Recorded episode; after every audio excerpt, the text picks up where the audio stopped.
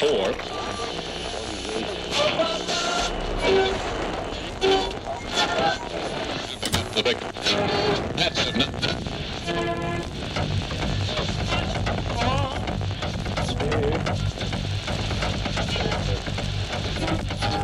tal? ¿Cómo están?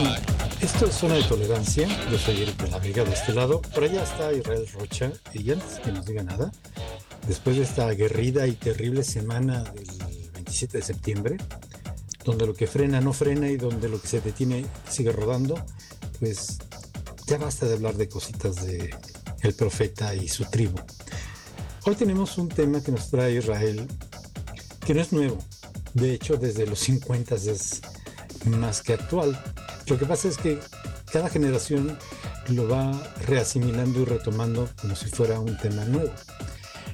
A esto me refiero el uso recreativo de drogas asociadas al sexo y más en la comunidad LGTB. Pero, ¿cuál es tu idea de todo esto, Israel? Cuéntanos.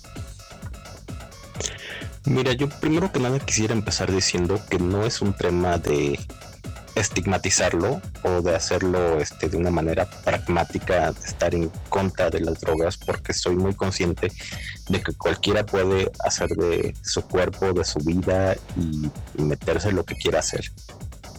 Pero lo que estamos viendo ahorita es niveles preocupantes y que tal vez ahorita ha sido un poco más exacerbado por la pandemia, que mucha gente de las que acostumbra mezclar estas drogas con sexo, o por lo menos eso es la Vamos, vamos por orden. ¿Qué drogas? Es que digo, son drogas muy variadas. O sea, ahorita eh, conozco casos de gente que está usando coca, está usando piedra, está usando éxtasis, está usando marihuana. Y no se trata de, como te digo, ni siquiera de alguna droga en particular, sino de que aparte ya lo están mezclando muchos. Empieza, por ejemplo, con lo más light que es el popper, pero de ahí van subiendo y van subiendo y van subiendo y de convertirse en una cosa recreacional para un momento, para algo íntimo, para exponenciar la experiencia, se han convertido en verdaderas adicciones. Y creo que es un tema que se está convirtiendo en un tema de salud pública. Siempre ha sido el asunto de las drogas un asunto de salud pública. Lo que pasa es que los gobiernos timoratos, no estos, todos, nunca han entrado eh, en realidad al tema. Desde los años 60 y 70 que los Estados Unidos se le ocurrió la vez de satanizar a las drogas, empezando por marihuana, LSD, eh, las cosas se salieron de control. Este, yo recuerdo, Israel, a los que nos escuchan, bueno, en los años 60 y 70 se usaban drogas recreativas muy, muy distintas. No es lo mismo el LSD de aquellos años o la mota de aquellos años con esa famosísima Acapulco Golden que era absolutamente deliciosa y que te llevaba a un viaje trascendental, no sé hasta dónde. Eh, o bien meterte unos este, cuantos peyotitos, ¿no? Esas eran las drogas que se usaban en los 60s, en los 70s. El ácido lisérgico, bueno, te daba un viaje maravilloso. La canción Caballo sin nombre es una crónica maravillosa de un viaje de ácido.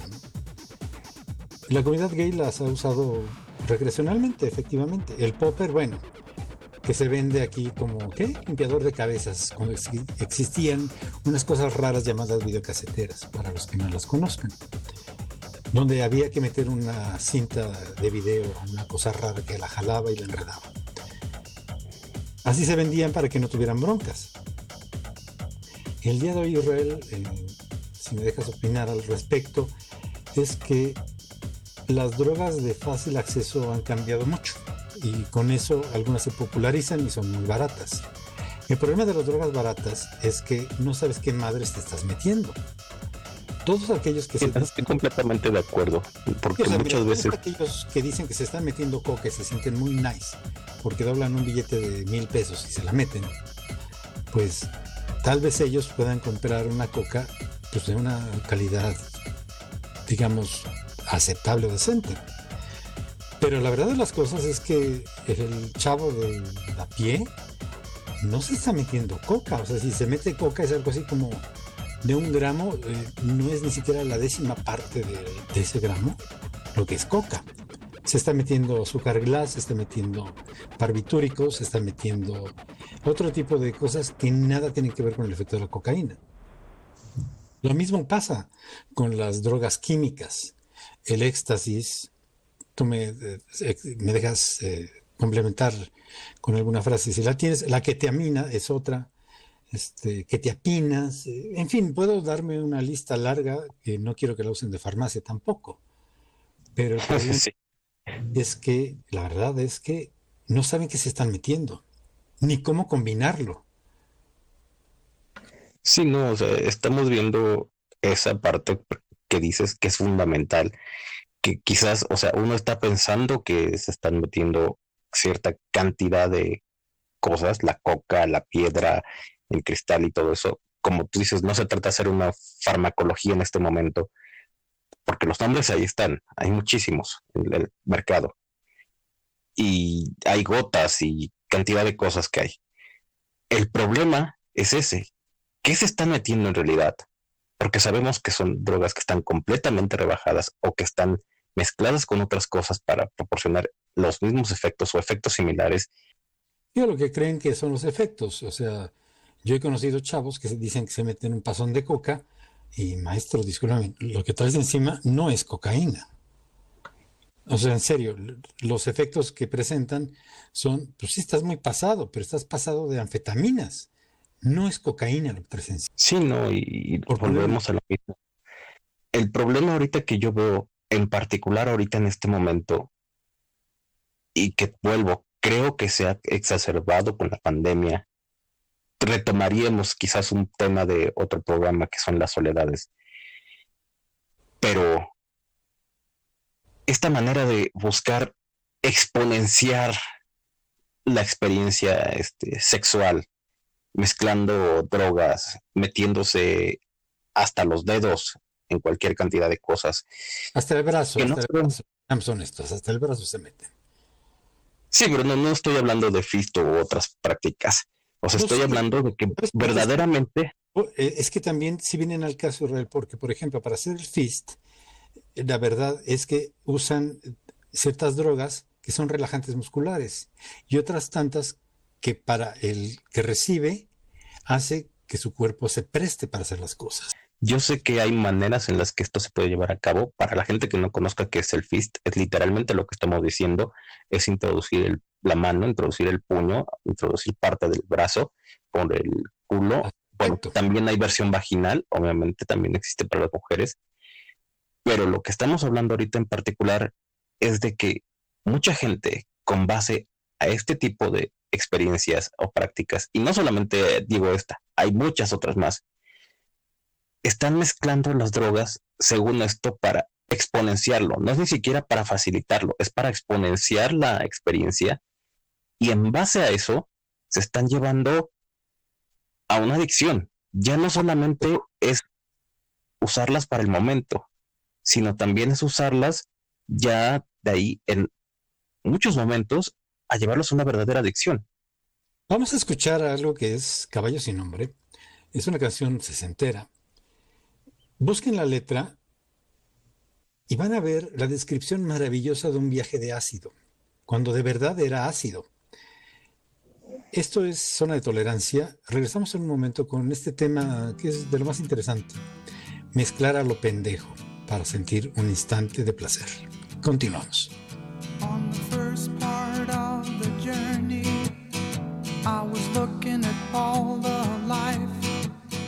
There were plants and birds and things. There was sand and hills and rain.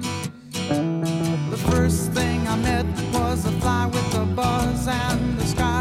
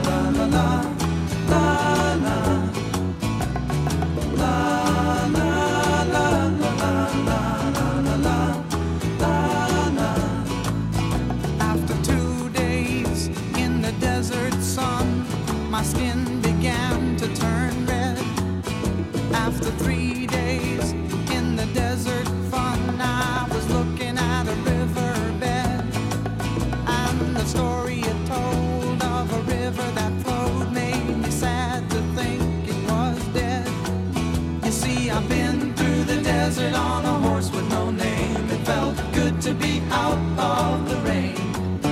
In the desert, you can't remember your name. Cause there ain't no one for to give you no pain.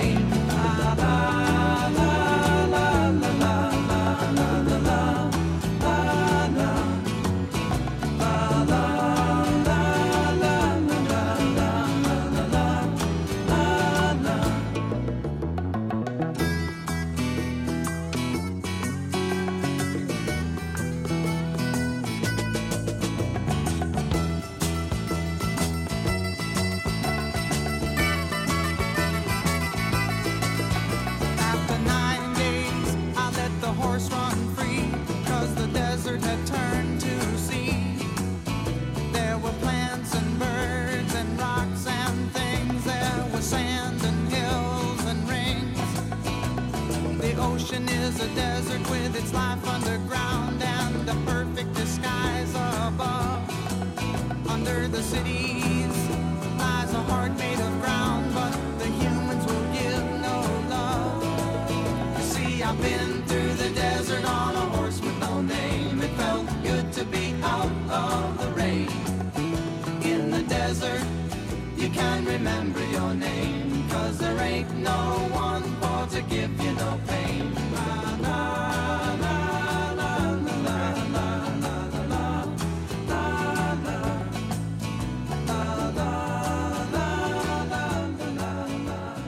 Continuamos, Israel, en esto que has propuesto como un tema que vuelvo, no es nuevo, pero sí es preocupante el asunto de la combinación estúpida de drogas sin saber qué te metes. Si todavía tuvieras la sensatez y la inteligencia de saber qué diablos tiene lo que te vendieron, bueno, pues tal vez podríamos hablar de que pues es una combinación interesante. Pero cuidado, lo que te venden en la calle o en Tepito no es precisamente lo que dicen que es. ¿eh? Sí, mira, yo por ejemplo, en estos días, hace todavía unos días antes de discutir este tema con otros amigos, porque ya son, puedo decir, amigos relativamente cercanos que ya están en este problema, y sé que si llegan a escuchar este programa, van a decir que ellos jamás están en esto, pero lo cierto es que ya a los ojos de los que estamos afuera es preocupante sus actitudes y que lo lleva prácticamente a una pues una ninfomanía, una compulsión sexual, para seguir buscando esta experiencia, porque la excusa es el sexo. O sea, es la excusa de métete con lo que puedas para seguir metiéndote lo que quieras. Y con quien puedas. Y con quien puedas, sí, con lo que caiga, muchas veces. O sea, y de una manera desesperada de buscar esa autocomplacencia, vuelvo, como lo decía al principio, esta semana antes de eso, yo estaba quizás hasta molesto con la campaña que ahorita estaban poniendo de este de drogas que está en la televisión. Es una estupidez. Es francamente una estupidez. Quien la creó es un estúpido y quien francamente la autorizó es un perfecto imbécil. O sea, eso no es una campaña antidrogas, es simplemente un estigma soltado en un spot que es idiota, por decirlo menos. Pero seamos sinceros, la gran mayoría como son testimonios, Dice, puede que sean reales. Puede, por eso lo digo. Puede que sean reales. Seguramente lo produjo Laura Bozo, porque es así de, de, malo, o sea, no, no, hay de otra. O sea, eso de que, sí, ahora yo soy un desperdicio de hombre, que no sé qué, ay, por favor, o sea, no mamen. Una persona que esté en drogas no es un desperdicio humano. Vamos empezando por ahí. Pero no, yo estoy muy consciente de eso. Pero que ellos se consideren así, eso sí puede ser muy probable, por esa misma depresión. Sí, pero esa es otra etapa que en otro momento la tocamos. Aquí lo que estamos hablando es un tema bien normal, que por lo menos durante los 70s, 80s, 90s y demás se, dio y se sigue dando. Y sí, tenía razón en una cosa, Israel. Eh, las dos drogas de entrada fueron los poppers y la mota. Ya cuando eras muy nice, pues te alcanzaba para echar de tus líneas de coca, ¿no? Y bueno, si tenías este, algún cuate muy sofisticado, pues tenía sus notitas musicales, es decir, LSD. Eh, debo de confesar que pasé por todas. Ninguna me hizo gracia, aunque puedo confesar que algunas eran divertidas. Sin embargo, tú también, porque fue un amigo mutuo, este, tenía la mala eh, costumbre de combinar eh, drogas para abajo con drogas para arriba o le daban para arriba o lo ponían muy high y después tenía que usar otra pues para calmarse y después como le daba taquicardia pues ya tomaba otras para que la presión arterial se le bajara, bla, bla, bla. El chiste es que este amigo mutuo, y se los platicamos a todos, pues acabó con un paro cardíaco tirado en su departamento. Se metió hasta la risa, eso sí hay que decirlo. Y sí, el amigo que conocimos en alguna época, al final era una caricatura de lo que fue. La adicción a las drogas, y más en una situación como esta, como bien dice Israel, es una cosa de emergencia de salud pública, porque las drogas están a un clic en Internet. No era como en mi época que tienes que buscarte al dealer, este, pues irte hasta San Ángel a ver a tu cuate que te daba este, el guato de mota, ¿no? Muy buena, por cierto, pero pues ya no existe eso, ¿no? Hoy día te meten, pues no sé, yo creo que ramitas este, del patio para que pese algo, ¿no? En fin, o sea, la pureza de las drogas es un problema. La adicción y la combinación es francamente letal. Pero eso la gente no lo sabe y sigue alucinando. Por echarse una venidita en un estado psicodélico se sienten maravillosos y francamente es un error garrafal. Sí, estoy completamente de acuerdo, es un error esta manera de usar las drogas. Reitero otra vez, no se trata de estigmatizarlo. Cualquiera de verdad creo que podría hacerlo. Bien lo dijo Eric, en su momento lo probó. Yo también en su momento he llegado a probar algunas drogas.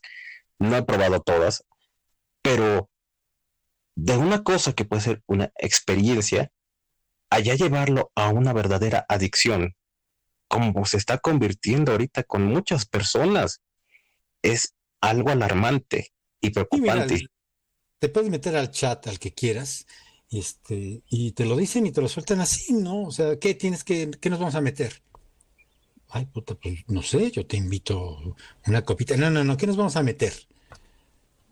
O sea, si no tienes X droga, este, pues simplemente pues, mejor no van, ¿no? Porque aparte todos son gorrones algunos. Sí. Sí, o sea, ese es del asunto. O sea, antes le pagas al chichifo, este, pues por una mamadita, ahora le tienes que dar este su dosis de, X cosa, ¿no? En fin, vuelvo, no es ciertamente estigmatizar a nadie, o sea, cada quien es libre de usar lo que le venga en el carajo de gana, pero no saben que se están metiendo. Ese es el gran detalle de todo esto, Israel. Si supiéramos casi casi que tienen el sello de la FDA, pues sabremos que la mota es mota, la coca es coca y cada cosa es lo que dicen que es. El asunto es que, la verdad, hay cosas que te venden en la calle que son todo menos lo que dicen que son, que son más bien venenosas, que lo que te causan en el cuerpo es una reacción completamente distinta a lo que sería la experiencia del LCD, por ejemplo.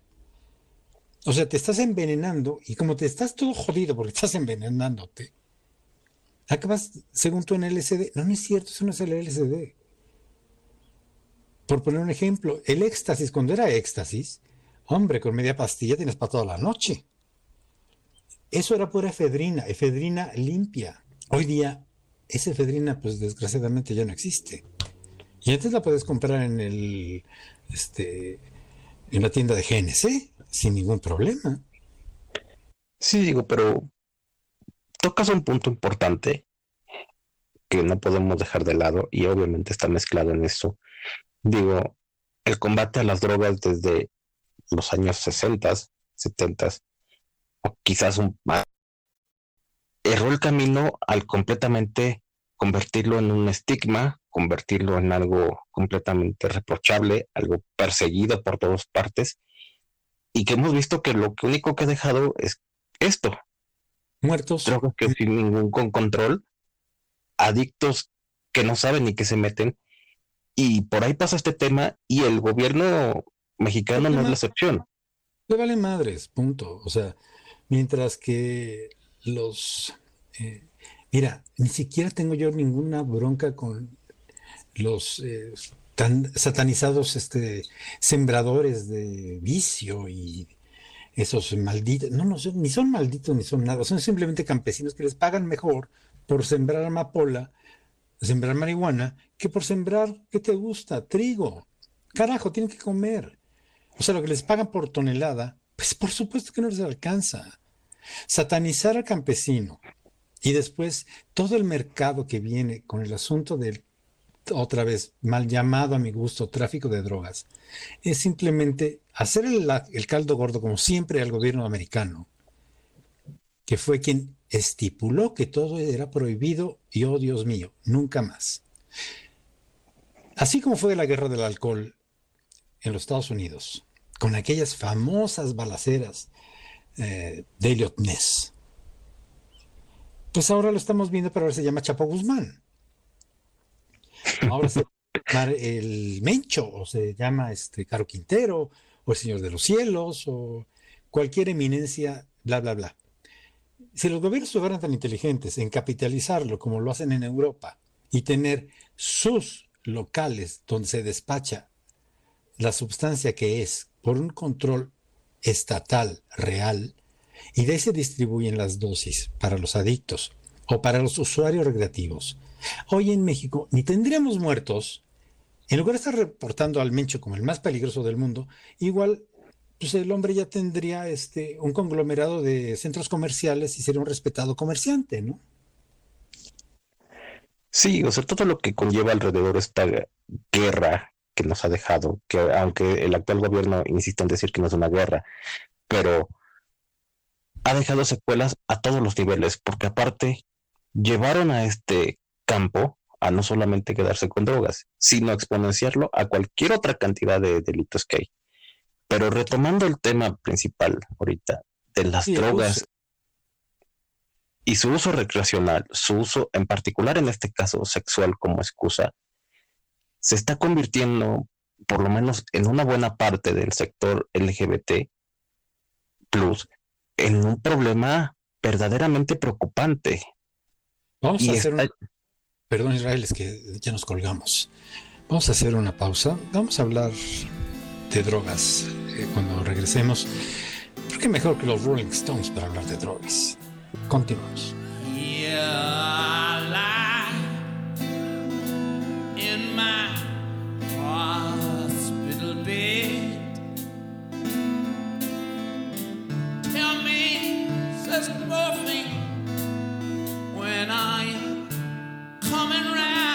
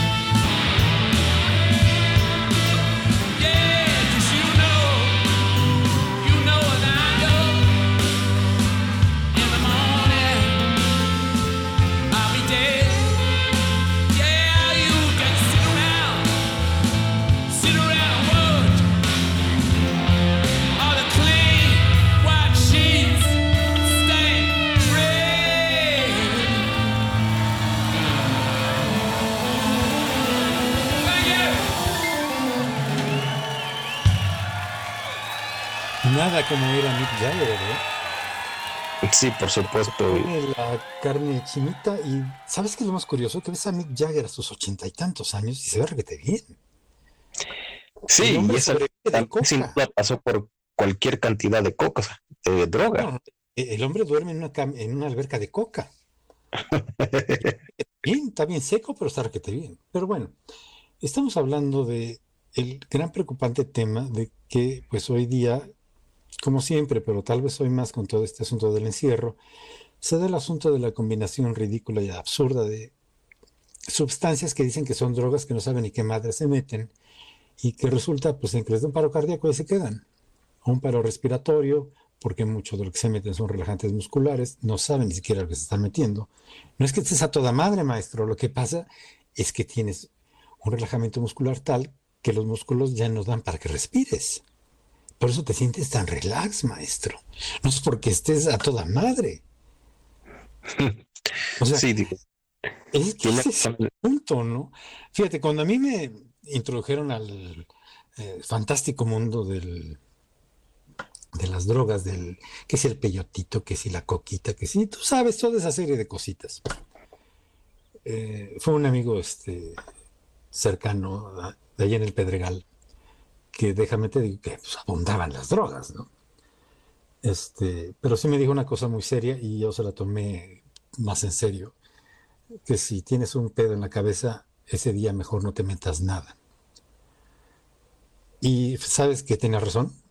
Efectivamente, cuando te metes una droga tienes que estar bien de la cabeza, si no, mejor no le hagas porque te vas a enganchar. Y la gente se engancha. Se engancha y le pone la excusa del sexo le pone la excusa, igual que un alcohólico, pues es que me siento mejor, es que me siento más relajado, es que, es que cualquier cantidad de tonterías para no reconocer que tienes un problema y que lo cubres con las drogas. Esa es la realidad.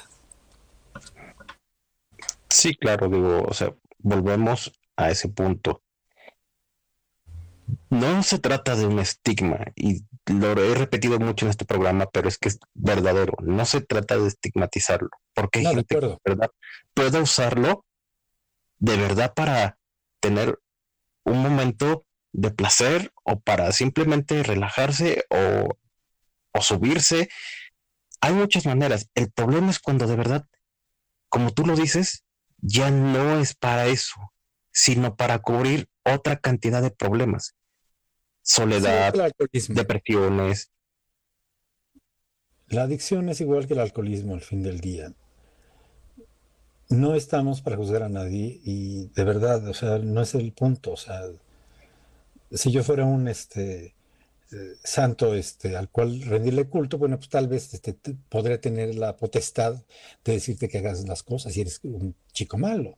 Pero no, o sea, si, finalmente es simple y sencillo si te vas a meter algo, primero sábete perfectamente qué madre te estás metiendo. Si no lo sabes, mejor no le hagas. Ahora, si ya sabes que te estás metiendo y lo vas a combinar con otra cosa, porque te dijo tu cuate que se siente a toda madre, otra vez, antes de hacerlo, ponte a leer qué es cada cosa y ve si se pueden combinar o potenciar. Porque vuelvo, aquí lo que va a pasar es que el güey con el que estás en la cama le vas a dar el ataque de su vida cuando estés muerto. Sí, claro, completamente.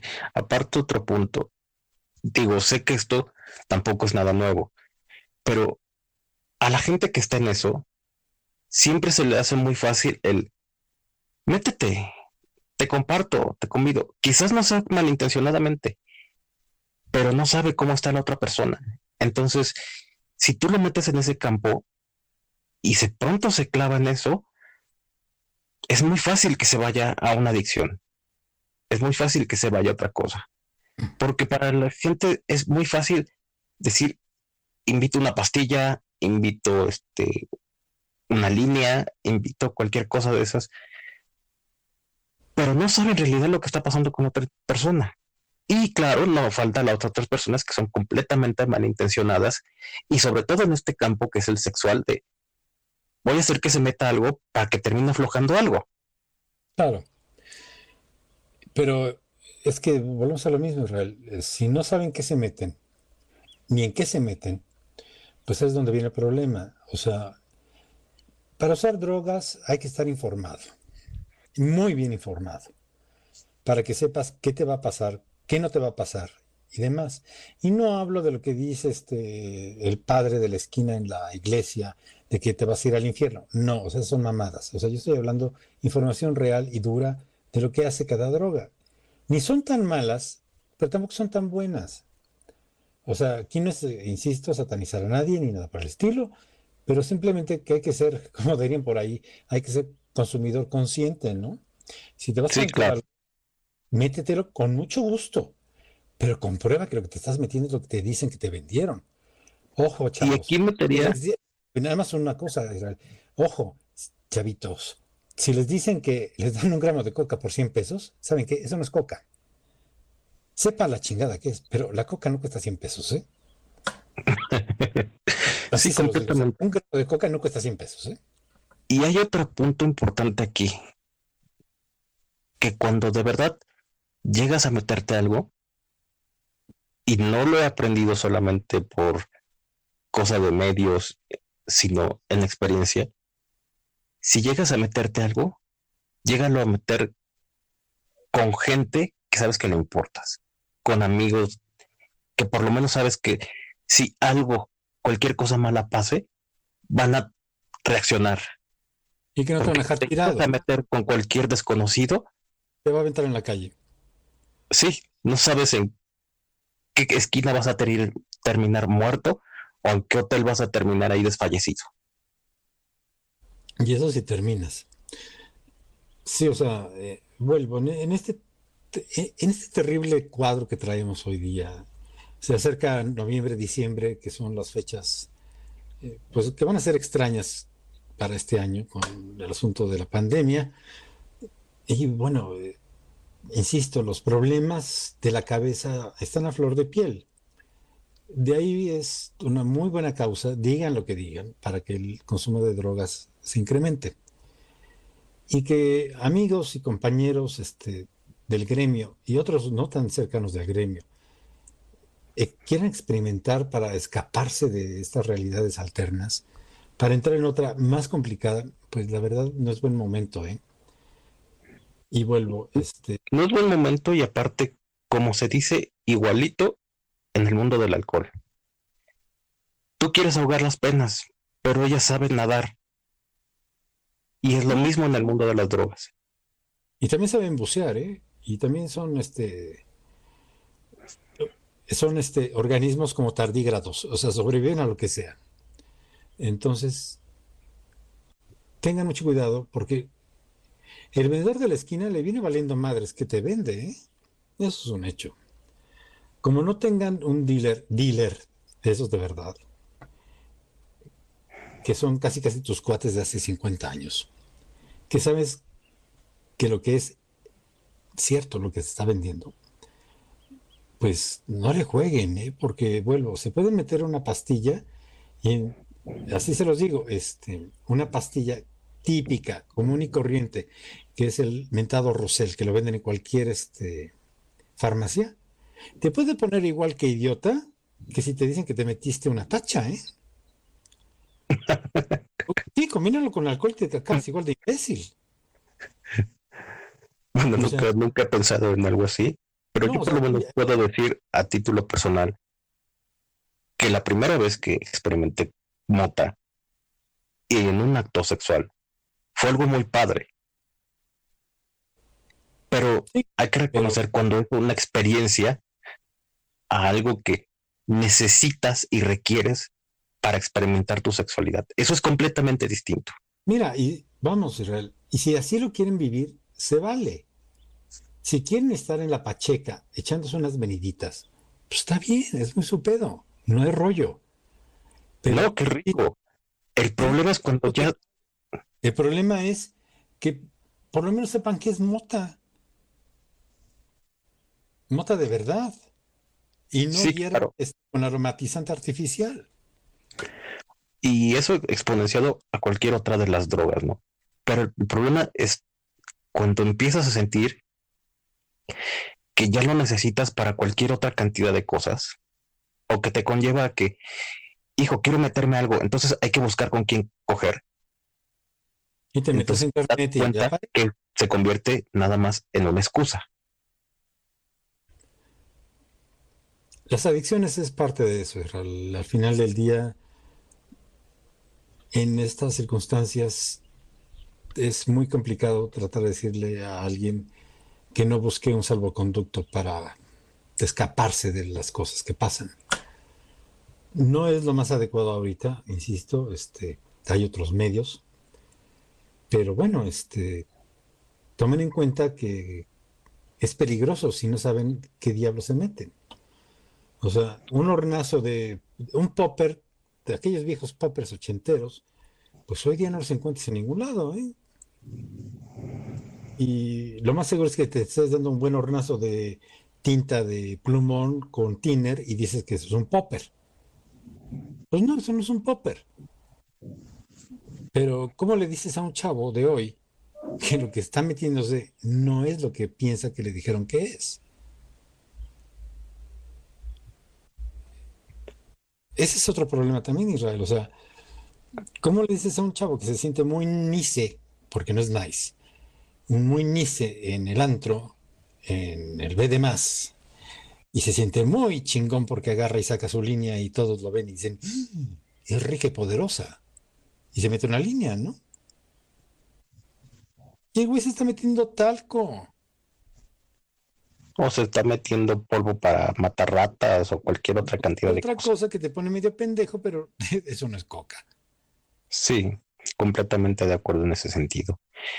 Y pues bueno, ya estamos a punto de terminar esto y volvemos a eso. No es una cátedra contra D, ni tampoco decir que son la panacea del mundo. Fíjense que se meten siempre acompañados de alguien que los estime o que por lo menos los cuide. Y cuidado con las citas, ¿eh? porque eso de que te invito tal cosa y quién sabe que te vayan a meter.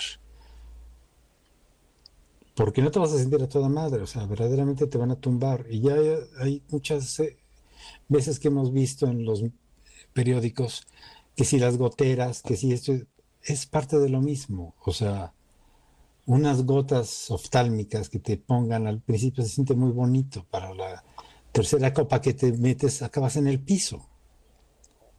Y ni te enteras de qué El problema de las drogas, vamos, este es nada más un caso. El mundo de las drogas es un mundo complicado, pero simplemente ponderamos eso. No se trata de decirles que no. Como bien lo dijo Eric, no se trata de que sean la panacea del mundo tampoco vamos a decir que eh, X. Pero sépanse primero qué se meten, sepan usarlas, sepan con quién.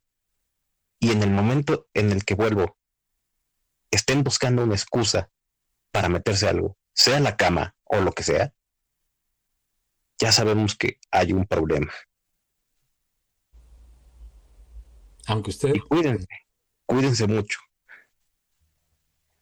Esto ha sido zona de tolerancia, este, y sí, o sea, fíjense qué y con quién. No es pecado usar drogas. Lo que es un pecado es no saber qué meterse y cómo combinarlas, porque en serio acaban muertos. Y no es el punto. Y eso de decir muertos es si te va bien, porque puedes acabar con un accidente vascular cerebral y pues quedas hecho un idiota, un bulto. Y entonces jodida quedó la cosa, ¿no? Entonces, cuídense mucho, eh, fíjense a quién le compran, si es que le compran. Y pues nos sorprendemos la próxima semana con alguna cosa de la cuarta tarugada. Nos vemos a todos, nada más como siempre, recordándoles a todos las páginas de contacto, busquen Zona Tolerancia a través de Facebook y pueden escucharnos a través de Anchor, Spotify y iTunes. Y no se olviden, si les enseñan un cheque de dos mil millones firmado por la PGR, no lo acepten. Hasta la próxima.